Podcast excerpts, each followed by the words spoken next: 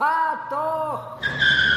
Und da kühlen die Trommeln auch schon wieder aus. Und hi, hallo, servus und viel Spaß mit uns beiden jetzt bei Herrgott, fahr doch, der Go Mobilitäts Podcast. Bei mir ist natürlich mein Co, der Andi. Servus, Andi. Servus, Tom. Andi, wie war's denn heute die letzten Tage? Ich habe dich wieder mal ein paar Tage nicht gesehen. Wir sind hier schon sehr individuell beim Arbeiten. Oder äh, um ehrlich zu sein, ich habe gar nichts kackelt, ich war auf Urlaub. Äh, wie geht's dir? Was hast du so getrieben? Naja, ich habe eigentlich auch Urlaub gemacht. Allerdings äh, habe ich natürlich schon was kackelt, weil ich bin ja ein fleißiger Mensch. Ich habe Haus umgebaut. Ja. Schön, schön, schön. So richtig mit, äh, weiß ich nicht, äh, Wand einreißen und oder malen. Vorschlaghammer und Hilti. Schön, schön, schön. Aber eh alles mit Sicherheitskleidung nehme ich mal an. Natürlich, natürlich.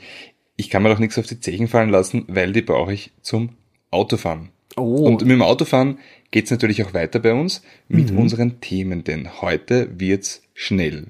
Tom, was haben wir heute vor?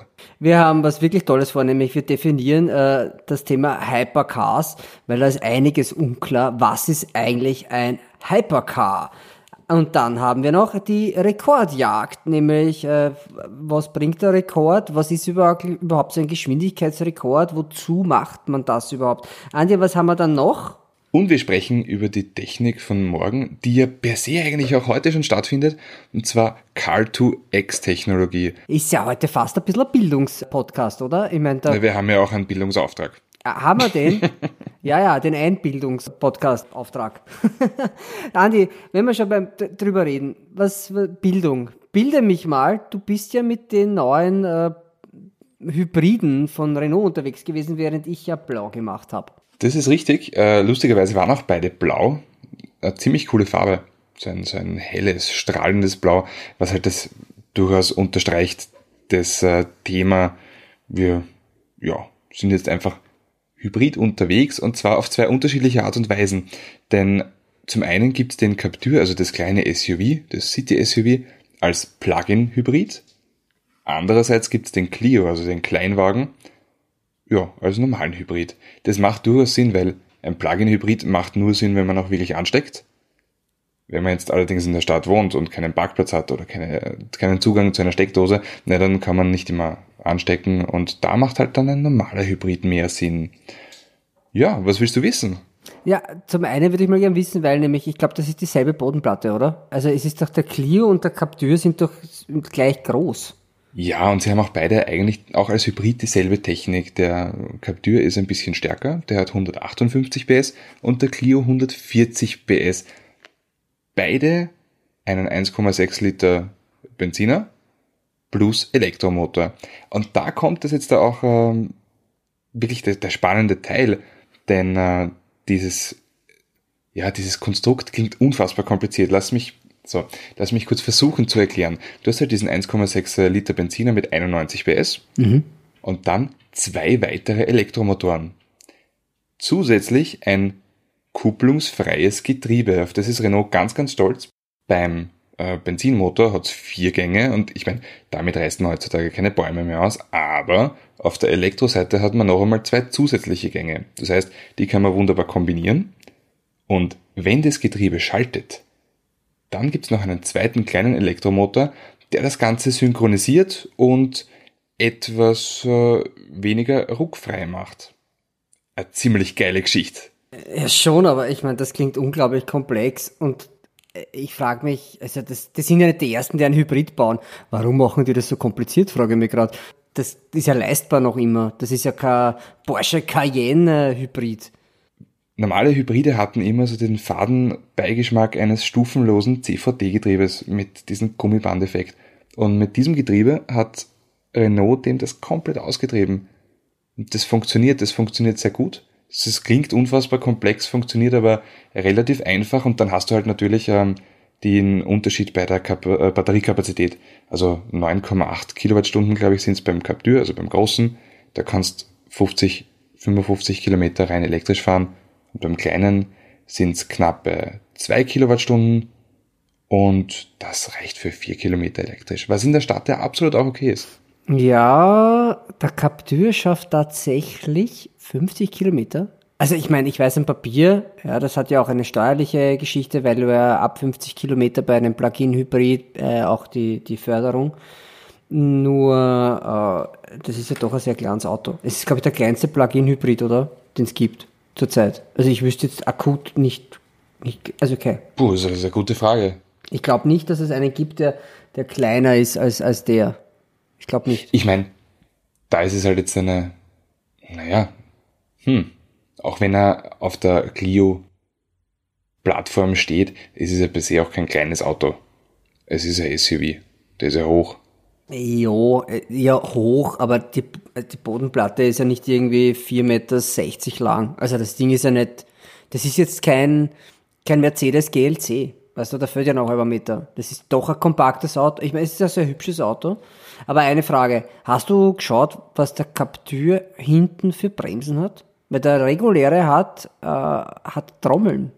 Das ist richtig, das habe ich bei dem jetzt nicht geschaut. Wäre interessant, ob er das auch hat. Müsste man sich anschauen. Das wird man dann eh auf die Aufnahmen, siehst das sowieso, weil man ja die Autos ja immer von oben bis unten. Was trinkst denn du da? Ich äh, trinke wieder mein alkoholfreies Bier. Und zwar, es ist ja aktuell Formel 1 Saison und ich bin so ein Mensch, ich lasse mich unfassbar leicht beeinflussen und überall im Fernsehen steht Heineken, also die Formel 1 Heineken Grand Prix und darum habe ich mir gedacht, heute mal ein Heineken alkoholfrei. Wie du weißt, bin ich ja eher so der, äh, der Weintrinker, wenn ich überhaupt trinke. Und ich war ja auch unterwegs. Ich war zwar auf Urlaub, aber ich bin auch mit Auto gefahren. Zwar nichts hybridisch, sondern eher so Youngtimer-Abteilung. Und zwar Trip in die Wachau, wo es ja relativ viel Wein gibt.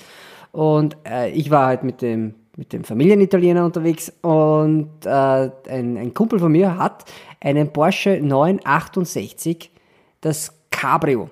Und zwar in Violett.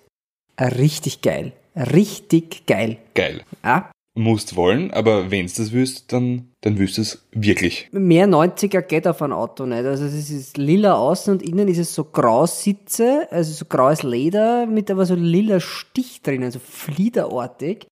Äh, aber der Motor ist einfach toll. Es ist, das war damals tatsächlich, also ein 3 Liter Vierzylinder, aber der äh, stärkste Vierzylinder, den es damals gegeben hat. Ist auch der, ist ja auch der halbierte Motor vom Porsche 928, von diesen richtig großen V8, ja, Flaggschiff, das Porsche damals hatte. Also man muss es ganz korrekt heißen, also übrigens, das war damals der hubraumstärkste Vierzylinder in einem Serienauto. Also es gab okay. da wahrscheinlich schon was anderes, aber Serienauto war es echt das stärkste und hat auch schon einen Sechsgang gehabt. Transaxle, also Getriebe hinten, Motor vorne. Das Ding fährt sich auch nach wie vor nach heutigen Standards richtig gut. Ja, wollte gerade sagen, Transaxle voll leibend. Gut, ich meine schon, auf der Geraden, auf der Autobahn hat, hat meiner schon ein bisschen mehr mehr Cojones gehabt, wenn ich mal durchbeschleunigen musste, aber sobald eine Kurve kommt, ist es bei mir so hopp oder drop und der Porsche geht halt wirklich ums Eck.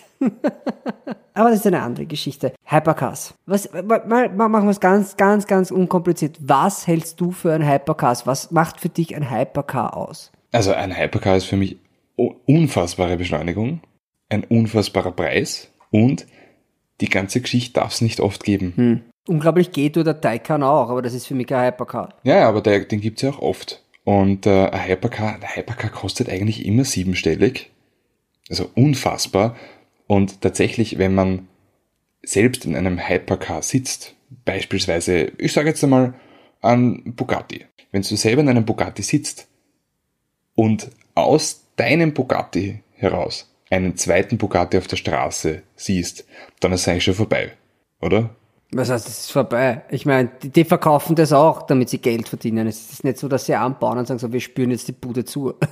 naja, aber es muss, es muss selten sein. Ein Hypercar macht wirklich nur was, finde ich jetzt, äh, nur was her, wenn es die meisten Leute aus, vom Fernsehen kennen, von Videos, von Fotos, von Postern, was weiß ich was aber die meisten haben noch nie einen gesehen. Ja, aber was wir jetzt als Hypercar empfinden, war ja vor zehn Jahren noch ein Supercar oder weil so ein, so ein Lamborghini Countach war damals auch selten oder ein F40, das war damals aber bei Gott noch kein Hypercar, da gab es den Begriff einfach noch gar nicht. Also das war einfach ein Supercar oder Supersportler und heute ist aber sowas wie ein Porsche 911 Turbo, ich meine, das Ding fährst du wie ein Golf, ja, ist auch genauso zuverlässig, aber es ist kein Hypercar. Das ist ein super, ein Supercar würde ich sagen. Aber ein 918, ein 918er zum Beispiel, also den. Das ist ein Hypercar. Das ist ein Hypercar, aber das fährst halt auch wie ein Golf. das ist halt dieses Porsche-Ding, das lässt sich alles einfach fahren bei denen. Übrigens, Das ist das Schöne. da habe ich ein, ein, ein witziges äh, Hypercar in dem Fall, der hat sogar im, im Namen der Lycan Hypersports. Kannst dich erinnern, das ist das Auto aus, Lycan ist glaube ich eine, eine Firma aus dem Libanon und in irgendeinem Fast and Furious Film sind sie da Die springen. durch die, die, genau, den Turm entlang gesprungen, also im Nachbarturm eingesprungen. Das ist dieses ganz arge, un, unfassbar teure Auto, auch über eine Million Euro, mit äh, 790 PS herum. Das Lustige an der ganzen Geschichte ist aber, dass es ein 3,7 Liter Boxermotor ist, von Ruf aufgebaut. Ist ein Rufmotor, also zur Erklärung, Ruf ist an und für sich ein Porsche Tuner. Oder eigentlich nein, also die, die Autos schauen aus wie Porsche, sind aber im Grunde genommen nur die Form ist ähnlich. Der Yellowbird 911 Roof gibt's ein ganz arges Video, das war irgendwann in den 90er, es war glaube ich ein G-Modell von Porsche umbaut. Ein extrem cooles Video auf YouTube, kann man sich anschauen, ist so empfehlen. Aber weißt du, es ist halt so, dass halt da gab's diese, diese, diese heilige Dreifaltigkeit bei den Hypercars. Also du hast den, den Porsche 918, dann hast du den McLaren, den P1, dann hast du noch den Ferrari La Ferrari. So. Ja, Ferrari der Ferrari. Be bester Name ever. Ja, weil blöder Name, aber Auto ist cool. So, da frage ich mich natürlich, was ist jetzt mit Lambo, Pagani und, und Co.? Die haben mir gesagt, Leidl, da sind wir jetzt einmal nicht dabei. Weil Naja, aber das ist ein, ist ein Pagani ein Hypercar? ein Pagani ist auf jeden Fall ein Hypercar. Das ist, Das wird dem Herrn Pagani nicht gefallen. wieso? Das kann ich mal, der wird sagen, na, der will sich gar nicht einordnen lassen. Also so wie den Typ einschätzt, den Horatio, der wird sagen, ne, ist ja nicht äh, in Ordnung. Auf Italienisch halt. Ja, aber, aber ein Hypercar ist halt die absolute Elite, die absolute Spitze des Autobaus. Und ich glaube, das ist durchaus nett und ein Kompliment, wenn man ihn dort einordnet. Ja, aber es ist halt Wenn so. schon also wo. das, was ich jetzt gerade sehe, also diese Autos, die sind ja auch nicht großartig limitiert. Also 918, der McLaren, der Ferrari, Das ist halt, ja, aber das ist so der Einstieg in die Hypercar-Welt, glaube ich. der Einstieg. Aber dann nehme ich jetzt mal Bugatti her. Bugatti haben den Chiron, ja, 400 kmh plus und so weiter, wenn du das wissen willst.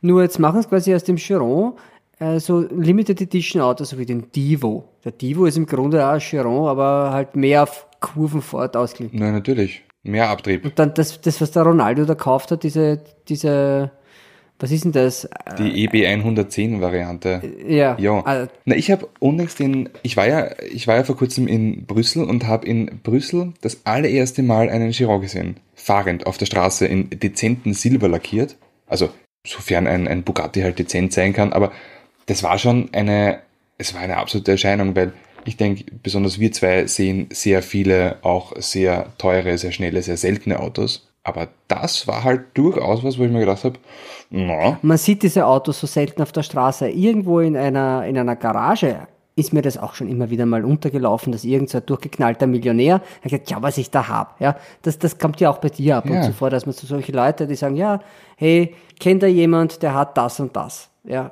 dann schaust du das an und du weißt genau, das hat 20 Kilometer am Tacho, weil er noch nie in seinem Leben wirklich damit gefahren ist. Also genau vom, vom LKW runter in die Garage.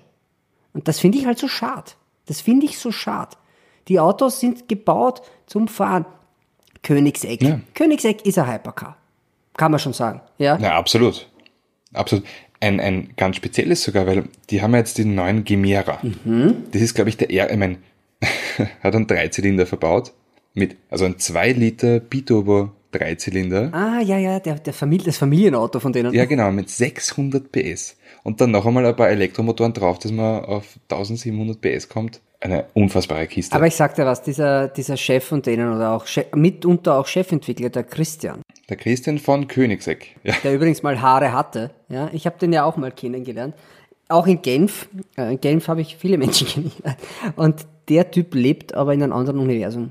Also das ist für mich so ein, ein Metawesen. Also der ist ein, ein super, erstens einmal ein Superhero, wenn es um Autos geht, aber der Typ, der ist irgendwie anders getaktet im Kopf.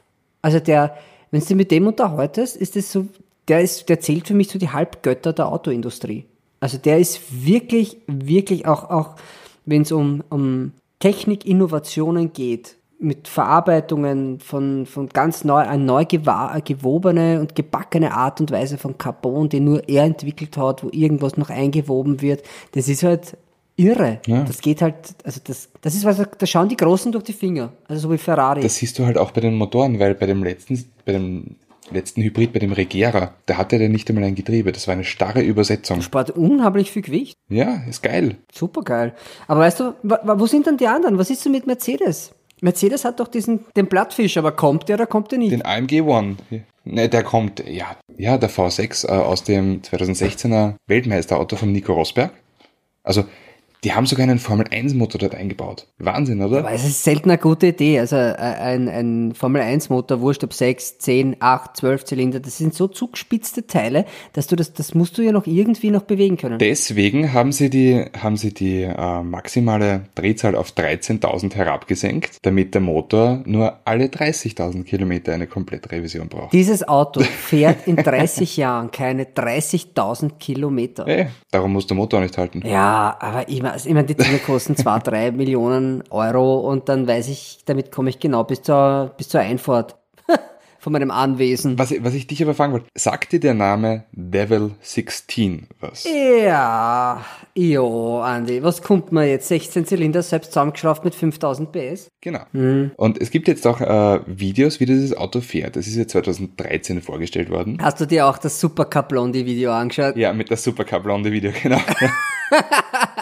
Das habe ich auch gesehen. Aber du, das ist kein 16 Zylinder, was da drunter Es rennt. sind, ich meine, Kaum. Nie im Leben. zwölf. Na, aufgemacht haben sie Na, nicht. aufgemacht haben sie nicht, das ist richtig. Aber es gibt ein extraiges äh, Video über diesen Motor. Also den gibt's ja. 12,3 Liter Ja. übrigens. Nettverbrauch, Hubraum.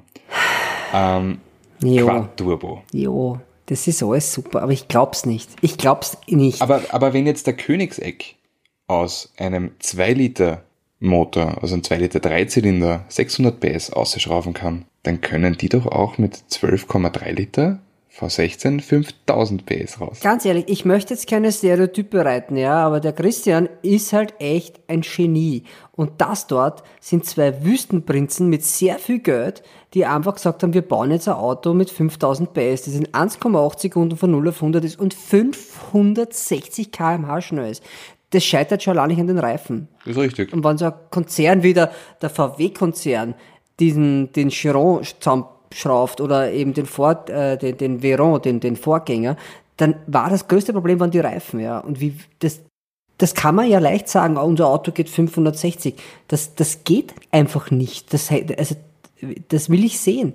Und ich habe den Motor auch nicht gesehen. Und dieses, dieses äh, DWL16-Projekt rennt ja schon relativ lang. Ja, seit 2013, ne? Ja, aber pff, Also ich glaube auch nicht, dass dieses Ding jemals zugelassen Du, wird. die haben einen heißen Achtzylinder drunter, was ja auch voll okay ist. Das kann auch gut 1500 PS haben oder auch 2000, weil das macht der Saline auch, die Amerikaner. Nur ich glaub's nicht. Ich glaube, das ist eine große Bubble, die nicht aufgeht. Das ist eine, äh, sowieso viele, es gibt so viele in letzter Zeit, ja. Ich meine, mir kommt's ja vor, du machst jetzt irgendwie online irgendwelche Seiten auf für Autos und, und Magazine.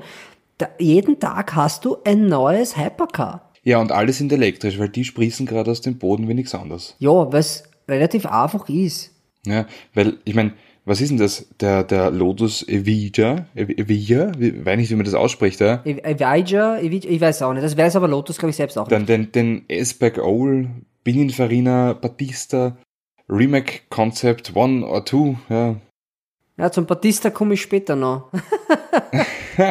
Dazu komme ich später noch. Aber, aber äh, es ist halt einfach so, dass sowas wie Königseck, äh, da weiß man, diese Autos gibt es wirklich. Das hat jetzt, das steht jetzt nicht nur auf einer Messe, man sieht auch immer wieder Videos von den Autos, die auch fahren. Wenn man jetzt aber sowas hernimmt, wie diesen Apollo oder diesen jetzt Delage D12 oder jetzt ganz die letzten Tage. Hy Hyperion XP1, das Ding fährt mit Brennstoffzelle, soll 1600 Kilometer weit kommen, ist 400 km schnell, kostet 1,5 Millionen Dollar. Also, das ist ja alles so, für mich sind das so Luftblasen. Das ist sowas, wo, ja Leute, äh, zahlt's ein, zahlt's ein, ihr kriegt in, in sechs Jahren die Autos. Wenn überhaupt, ja. Und das gab's ja alles schon mal. Erinnert, dich- ich weiß nicht, ob du das kennst, dieses All-American, damals auch schon Hypercar, das mit die, das war der Vector. Ja, Vector W8. Genau, und da gab's noch einen zweiten auch, einen W12. Der war ein bisschen runder. Und diese Dinger, Das war einfach der umgeschraubte Lamborghini. ganz genau, Ganz genau. Und das hat aber auch nie richtig, also dann hat ja Lamborghini, hat dann gesagt, Moment, wir liefern nichts mehr, weil der ist damals von Chrysler gekauft worden, ist ja auch egal. Der Typ hat übrigens den Chatchi erfunden. Der Typ, der die Vector-Autos gemacht hat, hat den Chatchi erfunden. Ja. Ja. Aber äh, da gibt's auch eine eigene Doku zu dem Typ. Nur diese Autos waren, waren nie gut. Da, da hat ja auch geheißen, der hat 2000 PS, oder? Ja, na hat er ja nie gehabt. Nie im Leben. Nein, nie. 500. Maximal, maximal. Und so ist es halt immer wieder. Also mit diesen, mit diesen Orgenautos. Aber er hat halt geil ausgeschaut. Es ist fast so ein Science-Fiction-Auto, ja. Und das ist halt das Rimac. Rimac nehme ich es ab. Die kroatisches Unternehmen Rimac, die auch die elektrischen haben mit, äh, mit 2000 PS und so, aber 2000 elektrische PS. Jo, Ja, das ist er. das geht relativ leicht. Nur wie lang hat er die Leistung? Wie lang, wie weit komme ich damit? Das ist halt die Frage, ja. Ich weiß nicht, ich- was, was für mich jetzt gerade so in der Luft schwebt, als, als, als, also es gab ja immer ein Auto, das so eine Gottheit ist, ja. So wie der McLaren F1. Okay, ja. McLaren F1 damals, ich glaube 380 km/h, das Auto vor 30 Jahren. 390, 390. 390 sogar, ja. Longtail. So, der gute Herr Gordon Mur- Murray, der, Auto, der dieses Auto damals entwickelt hat, den F1, hat ein neues Auto gemacht, den T50. Ja, Fancar. Hm? Das neue Fancar. Ja, richtig, das Fenker, ja. V12 Motor, ohne Turbo, Cosworth aufgebaut, 12.100 dreht der, ist in drei Zehntel im Begrenzer, also so schnell ist das, ist das Ding im roten, im roten Bereich. Und das Schöne ist, mit seinen 690 PS ist er sogar 80 Kilo leichter als der MX5. Hammer. Und jetzt kommt, jetzt kommt mein Nerdspiel. Das Nerdspiel. Das Ding hat ja hinten einen Ventilator.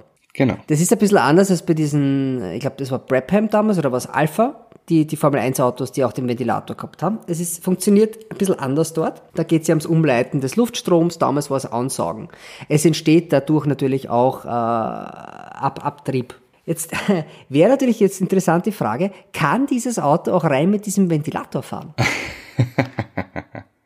Ich weiß nicht. So, habe ich mich heute hingesetzt. Ich habe ich hab ein bisschen Zeit aus Urlaub. Ich, auf Urlaub. Ich habe mir was zusammengeschrieben. Also, Oh, jetzt bin ich gespannt. Ganz basic gesprochen. Ein Ventilator ist ja nichts anderes als ein Propeller in einem Gehäuse. Ja. Jetzt äh, ist es relativ schwierig zu errechnen, wie viel Schub kriege ich aus sowas raus. Und lustigerweise gibt ja äh, Gordon Murray Automotive sogar was an. Und zwar sind das 33 Pfund Schub. Das sind also 15 Kilo Schubdruck. Schubdruck klingt jetzt nicht noch viel, äh, ist aber kein Drehmoment. Also mit 15 Kilo Schubdruck kann man sich im luftleeren Raum sehr gut bewegen. Der Ionenantrieb von der NASA, von den kleinen Raketen funktioniert so. Die machen immer wieder einen Impuls, einen Impuls, einen Impuls, bis sie 25.000 Kilometer schwer sind. Allerdings haben wir Du brauchst dringend Arbeit. na, jo, na, geht eh bald wieder an, aber auf jeden Fall, pass auf. auf jeden Fall, wenn, wir haben ja die Reibung und wir haben Luftwiderstand. Jetzt ist das Auto eh ziemlich slippery, jetzt, äh, den Faktor ausrechnen, da jetzt einmal nicht, ja. Jetzt, äh, haben wir diese 50, 15 Kilo Schubdruck. Und das Ganze, wenn man das jetzt, die Reibung und mit so einem Faktor annimmt, ja, und äh, mit der Reibung, also Reibung und Luftwiderstand, auf einem super flachen Untergrund mit nicht allzu breiten Reifen, kannst du dieses Auto nur mit dem Ventilator auf 77 Stundenkilometer beschleunigen. Das ist ein bisschen mehr als einpacken, okay? Ja, Okay. aber es dauert lang. Also es sind, es sind ungefähr 25 Kilometer, die du brauchst, aber das geht. Nur mit dem Ventilator. Ha? Nerd-Session Ende. Gut. Das ist jetzt mein Rekord, glaube ich, für die nerdigsten Rechnung, die ich jemals gemacht habe. Ja, ich muss aber ganz ehrlich sagen, ich habe einen Freund, der ist Physiker, den habe ich auch noch angerufen. Also ich habe hab mich nämlich schon ein paar Mal verrechnet, aber auf jeden Fall, es, es, es geht. Aber es wäre ein Rekord. Was mich zu unseren Rekorden führt, also zur Rekordjagd, nämlich Geschwindigkeitsrekorde oder andere Rekorde, die man mit einem Auto gemacht hat. Ja, gibt, also, Ja. was sind deine Lieblingsrekorde? Also der, ich habe recherchiert und zwar der allererste Rekord, der jemals aufgestellt worden ist, war ein rein elektrischer nämlich. Aha. Das Fahrzeug hieß, hoffentlich spreche ich das jetzt richtig aus, Jean-Todt Duc, ja, von Gaston de Jazelup Loba und war 63,15 kmh schnell. Allerdings war das mehr Kutschen als ein Auto. No? Ja, eigentlich okay. Ist okay, war acht- 1898.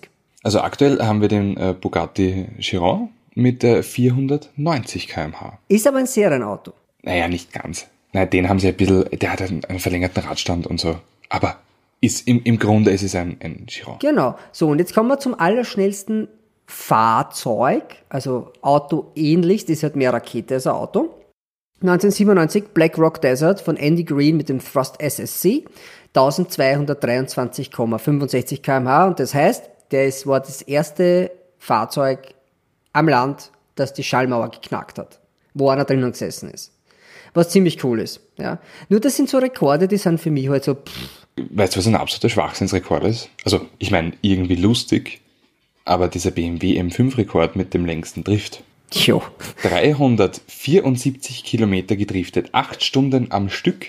Und damit die acht Stunden durchdriften konnten, ist ein zweiter BMW M5 gekommen, der den gedankt hat während dem Drift. Ja, ich bin ja nicht so der Drift, der Drift-Fan.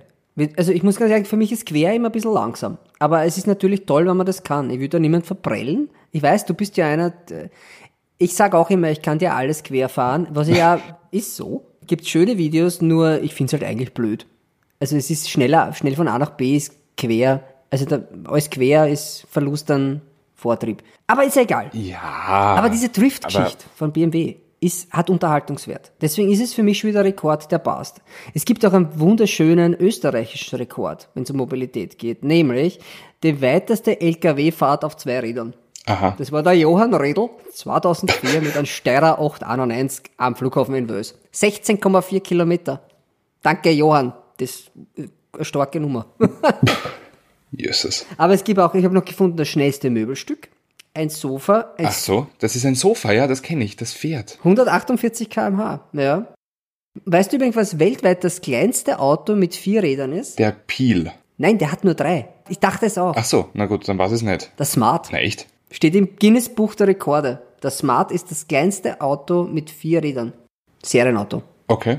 Ja, gut, kaufe ich ihm ab. Aber da, darauf will ich gar nicht hinaus. Wo ich eigentlich hin will, sind diese Rekorde, die Autohersteller, der Nürburgring. Die Nürburgring-Rekorde, die eigentlich niemandem was bringen.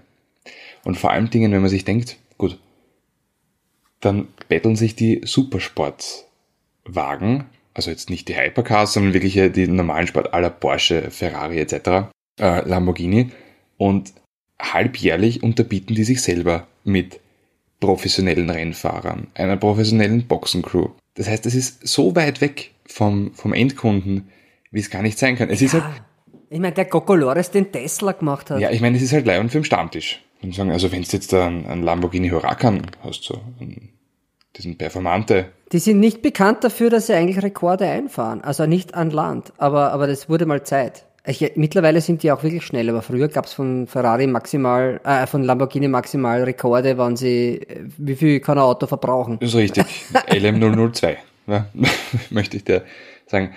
Aber na, es ist cool, wenn es das halt am, am, also ganz ehrlich, wenn man so ein Auto hat und es dann immer noch notwendig hat, am Stammtisch damit anzugeben, ist eine andere Geschichte. Aber was ich noch viel kurioser finde, sind dann die, die Segmente, die man sich selber ausdenkt, wie Skoda mit dem äh, Kodiaq RS, der ein super leibendes Auto ist.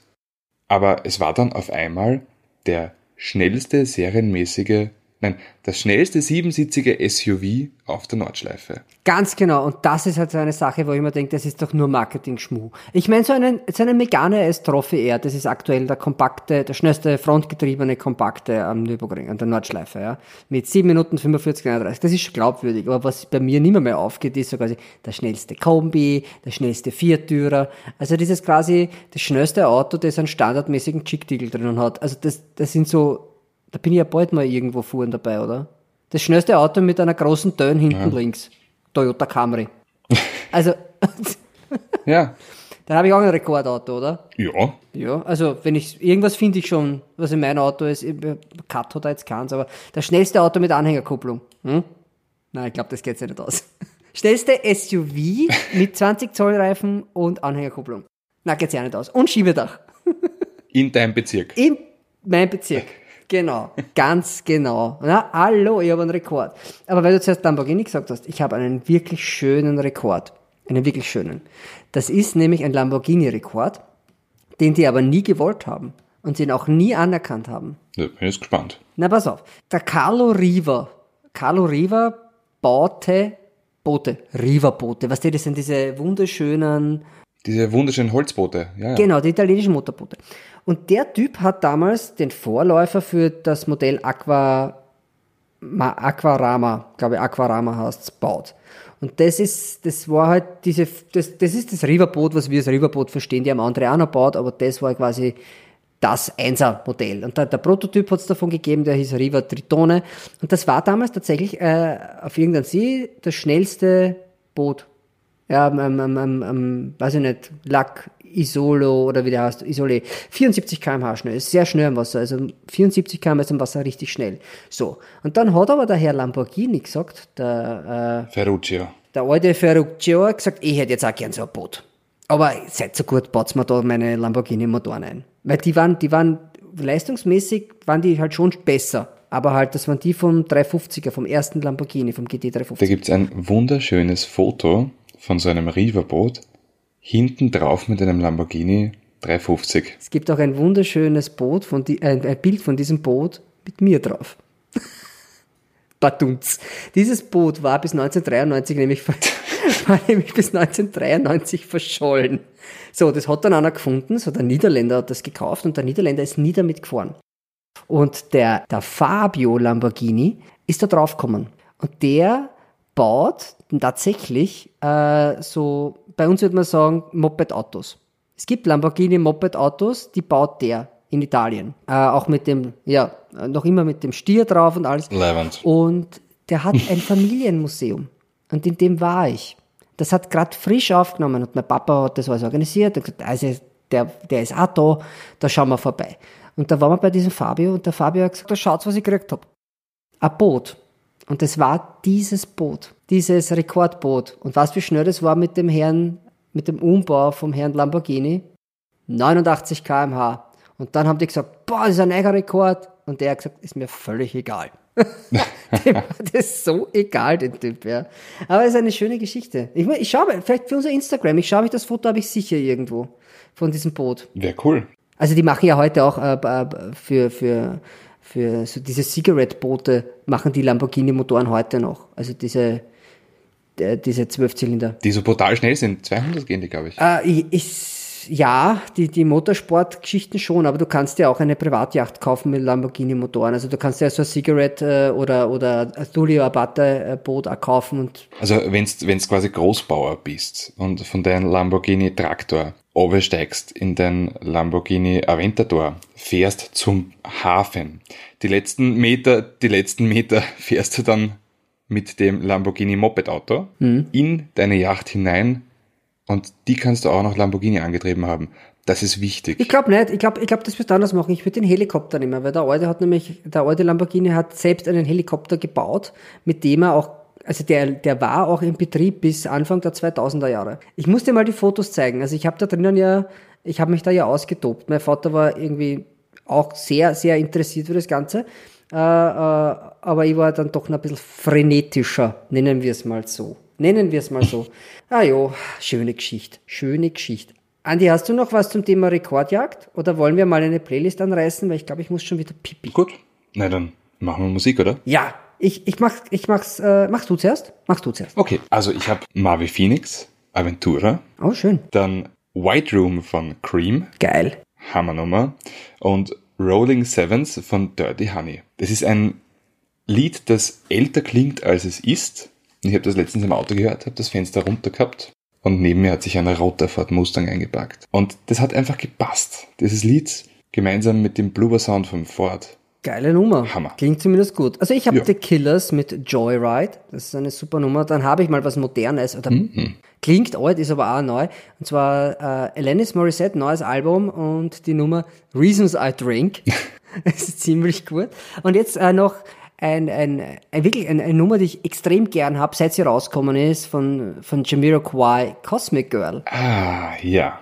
Die Strecke, der violette Diablo, der dort an der Küstenstraße entlang bläst. Und das, was das Orge ist, das ist in Almeria gedreht. Und ich habe tatsächlich dort mal gedreht und wir sind bei den Dreharbeiten draufgekommen, dass wir auf der Strecke unterwegs sind, wo das gedreht worden ist. Allerdings war ich nicht in einem Lambo unterwegs, sondern in einem wunderschönen Volkswagen Crafter. ja, wurscht, aber, aber ist Cosmic Girl. Für unsere Zuhörer übrigens, dieses Musikvideo von Cosmic Girl zeigt einfach nur einen Lamborghini und einen was war, das zweite ist ein Porsche oder Ferrari? Ich glaube, es war ein Ferrari. Die einfach ein Rennen fahren. Auf einer Straße. Ja, aber der Lambo hat keine Windschutzscheibe.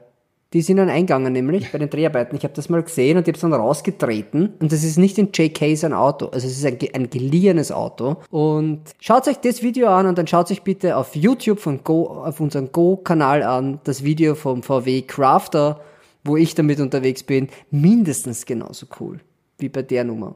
So, Jetzt Pause. Pause. Pause.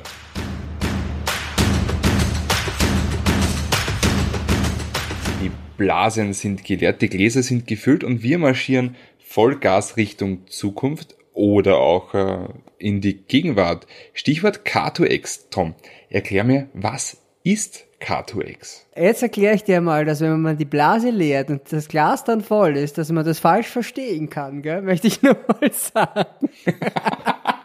Also mal so vorweg, bevor ich zu K2X gehe. Du sagst Sachen, das ist der Wahnsinn. Das ist, naja, ich nehme es mal so hin. Also es, ich trinke Wasser, möchte ich nur sagen. Wasser. Also K2X. K2X heißt eigentlich, es ist X steht für Everything. Ja, also K2 Everything. Ganz einfach erklärt. Autos haben früher mit dem Menschen kommuniziert, wann er drin gesessen ist. So. Dann haben die Autos gelernt, okay, ich kann ja auch noch mit anderen Autos kommunizieren, ist schon ein bisschen schwieriger, muss zumindest dasselbe Modell sein oder dieselbe Firma sein. So, K2X heißt aber, das Auto spricht auch mit der Infrastruktur. Das heißt, mein Auto redet mit der Ampel. Die Ampel sagt mein Auto, pass auf, wenn du jetzt 2 km schneller fährst oder langsamer, dann hast du die grüne Welle. Dafür ist zum Beispiel K2X. Das ist halt ein Standard, der jetzt gerade eingeführt ist. Ich glaube, das erste Serienauto war tatsächlich der Golf 8, mit dem das äh, europaweit genau, ja. etabliert worden ist. Und das hängt halt schon mit was zusammen, was vielen sauer aufstößt, nämlich mit 5G. Also es gibt natürlich Studien und alles mögliche zu 5G. Äh, 5G ist ein Funkstandard. Also wir haben 3G haben wir gehabt und dann haben wir 4G gehabt. Das ist LTE, was man also kennt vom eigenen Smartphone. Uh, jetzt gibt's 5G. 5G macht äh, Echtzeitkommunikation möglich. Natürlich, die Jungs mit der, mit der Alufolie am Kopf und ohne Maske sagen jetzt, davon fallen mir die Eier ab. Äh, es gibt jetzt keine, keine Studien, die das irgendwie belegen, muss ich mal ganz ehrlich sagen. Also was die Studien sagen, heißt, äh, es, es gibt Wärme ab. Ja. Ähm, wer jetzt aber gegen 5G sagt, okay, das wollen wir jetzt nicht bei uns im Dorf stehen haben, verstehe ich auch, weil so ein Masten ist nicht schön. Ähm, was aber K2X und 5G kann, ist uns, sagen wir mal, die Umwelt besser macht. Also, was wäre für dich so eine Anwendung, Andi? Eine K2X-Anwendung? Na, ich meine, K2X finde ich, ich persönlich finde es super, weil es halt auch die ganze Geschichte komfortabler und sicherer macht. Denn K2X ist halt auch so, wenn ein Sensor eines vorfahrenden Autos oder einer, ähm, ja, eines Drumsinn der Infrastruktur sagt, okay, da ist Glatteis, dann stellt sich gleich mal mein ESP auf dieses Glatteis ein. Also ein modernes Auto kann mit den Sensoren bis zu 500 Meter weit schauen. Mit, mit, mit Radar und allen möglichen Sensoren. Das ist super, aber um Ecken kannst du nicht schauen. Allerdings, wenn jetzt das Auto, das jetzt schon Schaas Klappersdorf ist, aber in Rustfucking ist noch ein anderes Auto und das von Schaas Klappersdorf nach Rustfucking schickt es schon die Information, was da passiert. Darum geht's. Es geht darum, dass die Autos auch untereinander äh, sprechen, auch wenn das nicht dasselbe Modell ist. Das heißt, der Golf redet mit Opel Astra und auch mit Hyundai. Und die reden alle dieselbe Sprache. Und das ist eine ganz tolle Sache, weil man so auch weiß über den Verkehrsfluss, über die Situation des, wie du schon gesagt hast, ob Eis auf der Straße ist ganz arge Autos stellen auch die Dämpfer dazu ein, ja. Also das sind schon. Ja, und genau deswegen halt auch 5G, weil das allerhand Daten sind, allerhand Informationen. Man, man muss schon sagen, die Autos untereinander in, im Umkreis von 800 Metern, die unterhalten sich über WLAN-P heißt äh, dieser Standard. Aber eben was weiter als 800 Meter ist, das geht halt nur über 5G. Und Ich meine, tatsächlich ist jetzt auch so ein Punkt, ein Auto hat eine Panne auf der Straße XY. Wenn man selber mit dem Auto über diese Straße fahren würde, stellt sich dann sofort das Navi um, sucht eine Alternativroute. Das heißt, das Auto weiß schon weit bevor es das selber weiß oder bevor es es im Radio spielt, wo es einen Unfall geben hat, wo es einen Stau geben wird. Und das ist durchaus ein, ein ja, eine Steigerung des Komforts einfach. Genau, und da sind wir jetzt bei der Jetztzeit. Das sind Sachen, die jetzt schon passieren. Allerdings, die Zukunft, und die ist gar nicht mehr so weit weg, sieht so aus. Wenn jetzt jedes Fahrzeug, also ein Großteil der Fahrzeuge, die auf der Straße sind, mit diesem Standard ausgestattet ist und 5G dazu, dann wird zum Beispiel möglich, dass mein Auto immer weiß, wo ein Parkplatz frei ist. Weil jedes Auto, das vorbeifährt, weiß, also wenn sich ein Auto wo ausparkt, den Parkplatz verlässt, dann meldet es, dieser Parkplatz ist jetzt frei. Das nächste Auto, das reinfährt, sagt, in diesen Parkplatz stelle ich mich rein, der ist blockiert. Da, diese Information äh, kombiniert mit den vorbeifahrenden Autos, die mit ihren Sensoren aber messen können, ist dieser Parkplatz frei oder nicht, also um die Daten auch zu validieren, heißt, theoretisch geht es zukünftig, dass ich weiß, ob ein Parkplatz in der Nähe fertig ist. Das geht dann in Zukunft mit K2X. Das ist eines der Sachen. Das klingt schon ziemlich cool. Aber es gibt ja doch Sachen, die, die eher ein bisschen spooky sind, muss ich ganz ehrlich sagen. Also die auch mit K2X und 5G, auch ganz ohne Alufolie am Kopf und äh, Alienentführung und, und, und Sonde im Popo, finde ich das schon bedenklich dass ähm, durch 5G und äh, durch diese Echtzeitkommunikation von Daten und automatisiertes Fahren es auch möglich ist, dass du Auto fernsteuerst. Also im Notfall ist es super, weil dann kann ein Operator irgendwo sagen, so ich fahre das Auto rechts ran oder ins nächste Krankenhaus. Das wird gehen in Zukunft. Wenn aber was passiert, das nicht berechenbar ist und eine Maschine berechnet immer nur mit Wahrscheinlichkeiten und und und Nullen und Einsen, ja. Wenn darüber hinaus was geht, was die Maschine nie gelernt hat von einem Menschen, dann muss der Mensch wieder eingreifen, weil der lernt einfach schneller als eine Maschine. Und in dem Fall ist es halt super, wenn es in einer Notsituation ist, aber wenn wer andere irgendwie, angenommen, du zahlst der Leasingrate nicht, naja. dann ja. Rechts ran, Warnblinker und äh, von mir aus noch in den Außenspiegeln wird herunterprojiziert, Pleitegeier.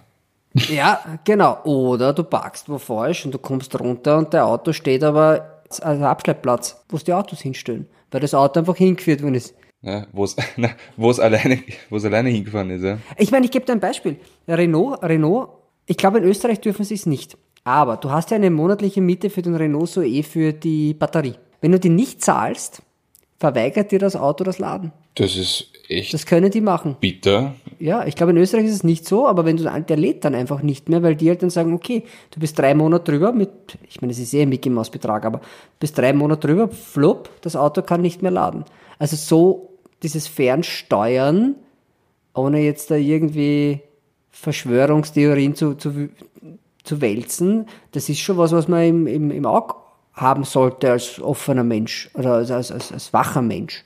Es wird, auch wenn es nicht so kommt, aber einfach zu wissen, okay, die Möglichkeit ist da, dass jemand woanders mein Auto steuert. Im Notfall super, im Fall eines versäumten Leasingrate. Naja, und vor allen Dingen, ich meine, das öffnet, öffnet ja auch Tür und Tor für alle möglichen äh, Kriminellen. Ich meine, Kriminelle sind ja per se sehr kreativ. Ja. Und egal was für eine Technologie es gibt, in zweieinhalb Wochen ist das gehackt. Also ich sage immer, auch kein Stereotyp, aber für jedes, für jede Software gibt es irgendwo einen sehr wiefen 16-jährigen oder 12-jährigen Inder, der das macht in fünf Minuten auf seinem uralten Ericsson-Handy. Handy. ja, naja. Wir haben uns das ausgemacht. Etwas, mhm. was wir jetzt nicht spontan mhm. machen, weil da musste man echt ein bisschen überlegen. Ich habe da nämlich, du hattest die Idee, dass wir unsere Traumgarage machen. Aber du hast, du hast ja eigentlich gefragt mit, was ist, wenn man im Lotto gewinnt? So, das kann ja alles heißen. Das kann heißen, wir gewinnen jetzt hier die heißen 750.000 Euro, was auch sehr viel Geld ist, oder die Euro-Millionen. Das sind, glaube ich, jetzt gerade 95 Millionen. Wo bewegen wir uns? Ich würde sagen, irgendwo dazwischen, oder? Also, ich meine, ganz ehrlich, wenn man sich jetzt nicht gerade einen, äh, einen 60er Jahre Renn-Ferrari mit perfekter Historie um 50 Mille kauft, dann kann man sich auch mit so einem 3, 4 Millionen Euro Lottogewinn seine absolute Traumgarage einrichten. Also sowas habe ich nicht. Ich habe auch äh, nur relativ neue Autos, muss ich zugeben. Das sind eigentlich keine Oldtimer dabei, überraschenderweise. Wirklich? Oh, Ja. Bin sehr gespannt. Ah, aber es wird knapp. Mit 4 Mille wird's knapp. Okay, na ist ja, dann, dann erhöhen wir den Rahmen Das können, können wir so acht. auf, auf ja, 10 Mille. 10 ist ja, gut. Dann, 10, ja, du 10 darfst. ist gut. Du 10, darfst. ist, 10 geht sich aus. Okay. Magst du anfangen? Du, besche du bescheidener Ja, aber Mensch. das ist halt wirklich was ganz Spezielles. Das erzähle ich dann auch, warum. Warum es für mich auch so speziell Okay. ist. Du bescheidener Mensch, ich bescheidener Mensch, weil ich äh, fange tatsächlich mit einem Auto an, das mir schon seit Jahren gefällt. Und ich mir jedes Mal denke, wenn, wenn ich einmal einen sehe, Gottes Willen, bist du geil. Ja. Es ist gar nicht so arg teuer. Es ist ein Datsun, also eine Datsun Fairlady Z, 240Z, 260Z, ist eigentlich ganz egal. Weil diese Form gefällt mir besser als, also böse Zungen behaupten ja, es ist der, der Jaguar E-Type des kleinen Mannes. Aber ich finde die Form fast noch schöner und ich bin ja so ein kleiner JDM-Mensch. Ja? Also mir taugt es so, dieses, äh, dieses Japan-Flair und, und ähm, japanische Fahrzeuge taugen mir einfach. Und der Sung Kang, das ist der Schauspieler, der bei The Fast and the Furious Tokyo Drift den Han spielt, also den Godfather of Drift, der hat so einen komplett umgebaut, aber eindeutig noch als 240Z ja, erkennbar. Und genau dieses Fahrzeug, also Fugu Z heißt es, äh, das Fahrzeug, das hätte ich gern. Das wäre schön. Okay, da brauchst da brauchst keine 10 Mille. Das geht sich so auch aus. Also 10 Mille sind für das Auto nicht notwendig. Nein, nein, gar nicht. Also tatsächlich, wenn es dich zusammenreißt, 30, 40, Das ist 50.000. ein schönes Auto. Das ist der Typ, der das gemacht hat, hat auch den BMW, also gezeichnet hat, designt hat den BMW 507 gemacht. Diesen, das ist der Görz, glaube ich, hieß der, oder? Graf van Görz. Ja.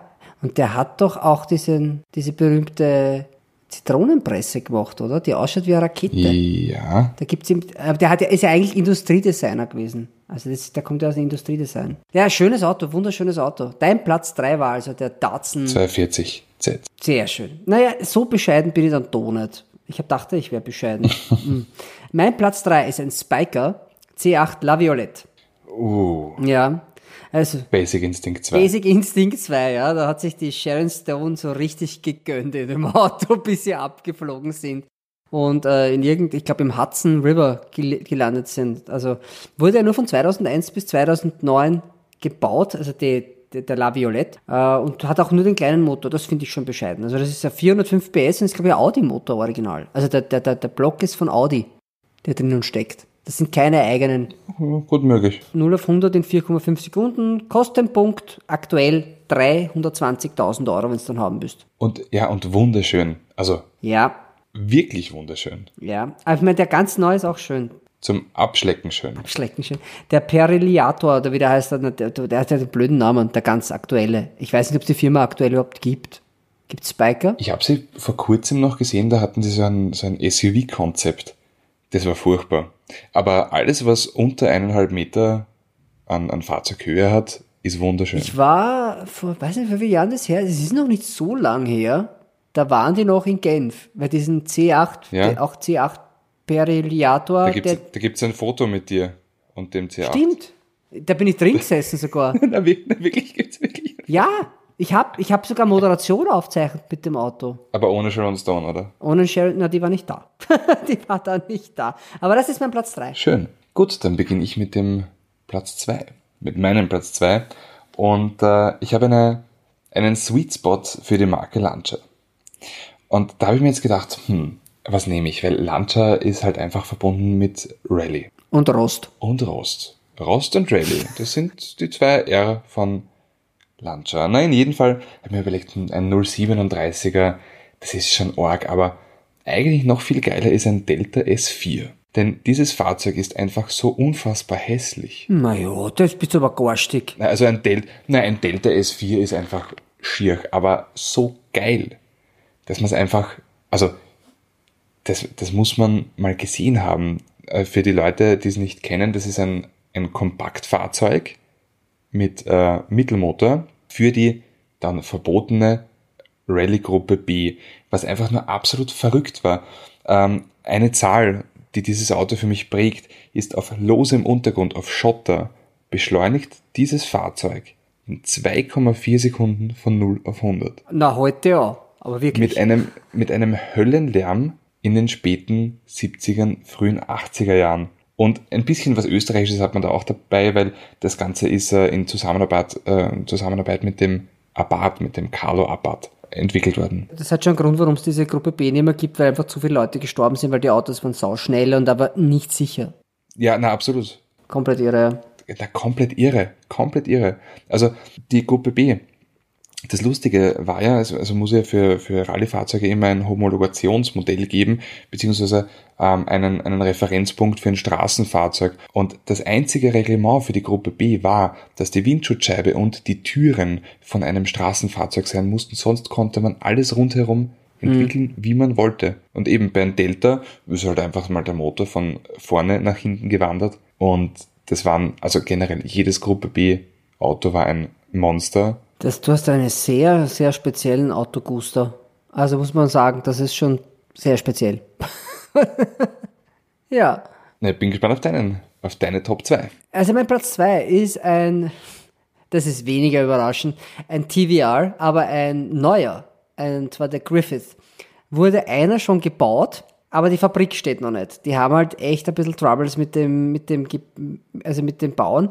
Äh, denen fehlen noch 30 Millionen also wenn sie 30 Millionen Pfund haben, dann... Äh, du hast ja im, im Lotto gewonnen. Genau, das habe ich mir auch da. Sag mal, du hast Euro-Millionen gewonnen, ja, und dann baust du dir halt, äh, dann kaufst du dir halt die. Genau, und das habe ich mir auch gedacht. Ich habe gesagt, hey, das Auto selbst kostet jetzt wahrscheinlich nicht mehr als 270.000 Euro, aber wenn ich eh im Lotto gewonnen habe, ich zahle einfach in die Firma ein, bin dann ein Mitbesitzer von der Firma und dann habe ich quasi meinen Dienstwagen und das ist der neue Griffith.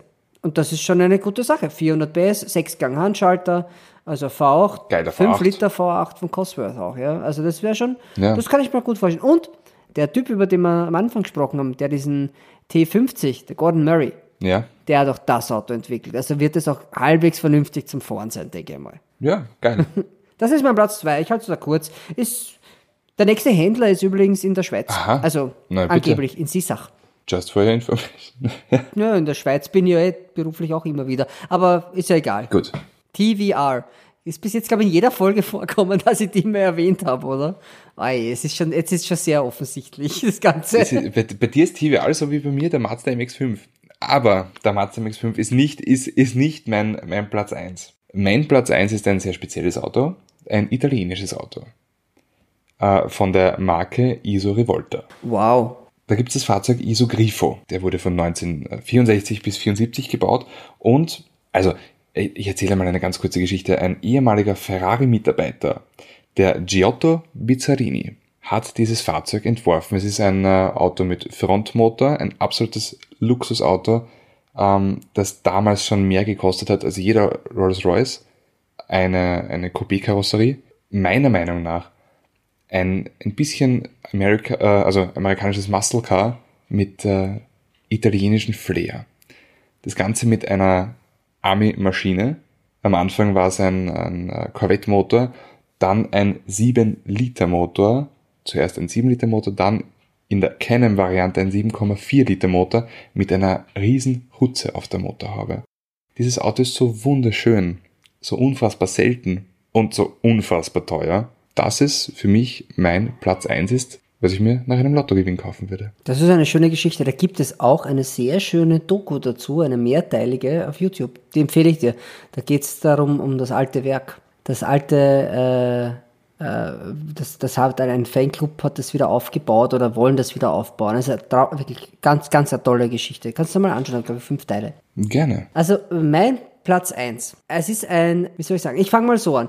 Vor ein paar Jahren, wir ziemlich viel mit Schweiz verbunden, das Ganze. Ich war in Genf auf, der, auf dem Automobilsalon und habe dann einen Typ kennengelernt.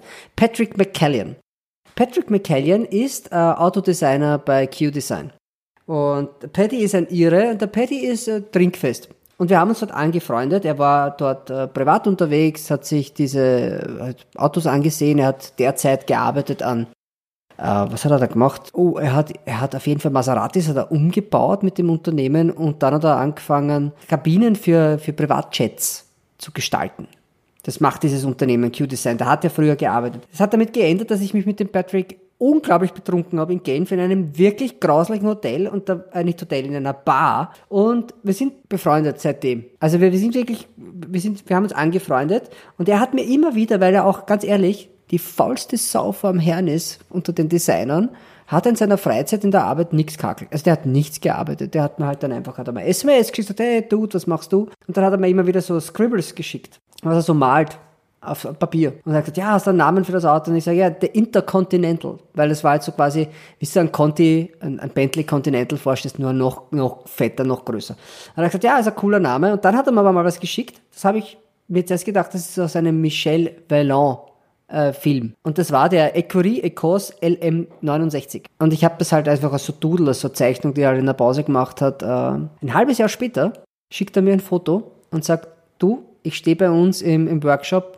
die, wir bauen das Auto. Und äh, sein Auto wurde gebaut, der LM69. Und das ist ähm, ein wie der X, äh, Jaguar XJ13, der nie zum Rennen, der, den gab es nie im Rennen Einsatz, das Auto. Also das wurde gebaut, aber es ist nie gefahren und das haben sie nachgebaut mit moderner Technik. Auch mit einem handgefertigten Zwölfzylinder mit offenem Vergaser. Ist aber ein modernes Auto. Und der Paddy hat halt das Exterior Design für das Auto gemacht. Und äh, der Paddy arbeitet mittlerweile nicht mehr dort, ähm, weil er und sein Lebenspartner äh, sind nach Italien gezogen, weil sein, und jetzt kommt der Batista, weil sein Lebensgefährte verkauft den Pininfarina Batista. Also er ist der Typ, den du anrufst, wenn du einen haben willst.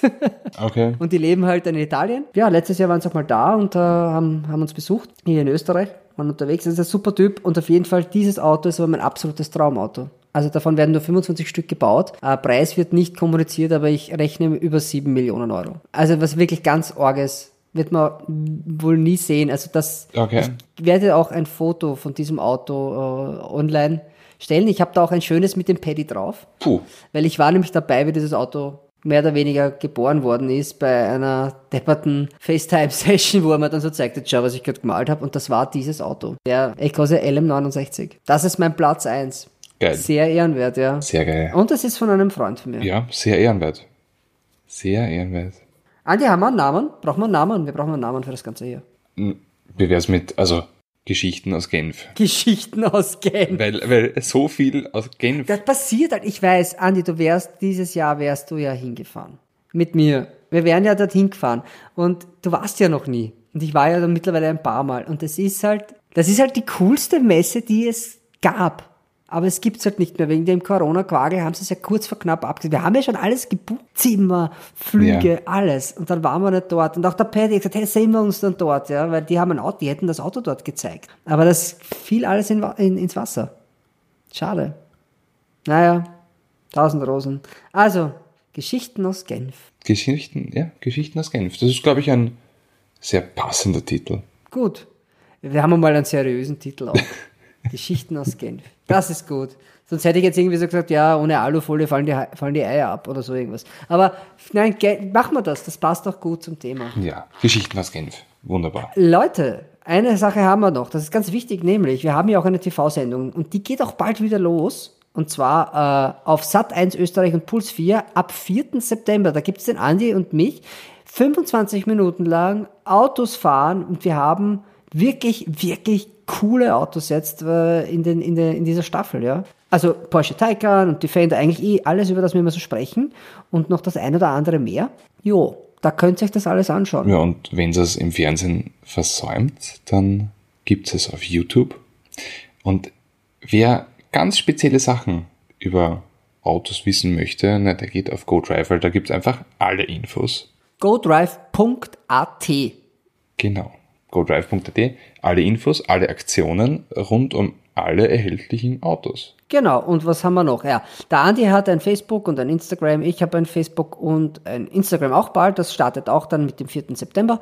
Und natürlich gibt's auch eine Mailadresse und dieser Podcast hat auch eine, einen eigenen Instagram-Account und alles dazu findet ihr natürlich in der Beschreibung zu diesem Podcast. Da gibt's alle Links, auch unsere Mailadresse. Hey, plaudert mit uns, gebt uns Feedback, beschimpft uns oder was auch immer, wenn euch danach ist äh, oder lobt uns ein bisschen. Man muss ja auch mal ein bisschen loben. Ja. Sonst habe ich eigentlich gar nichts mehr sagen. Ja, ich sollte mal wieder nach Genf. Teuersten und grauslichsten Burger gibt's nur in Genf. Das ist schön. Ja, sogar den würde ich jetzt essen. Ja. Andi, dann auf zum Kühlschrank. weil ich gehe jetzt noch Gassi. Ich mache mal jetzt Burger. Macht er jetzt einen Burger? Ich gehe jetzt Gassi. Es ist halb Passt. elf bald erst. Naja, gut. Tschüssi. Ciao, Servus und Baba.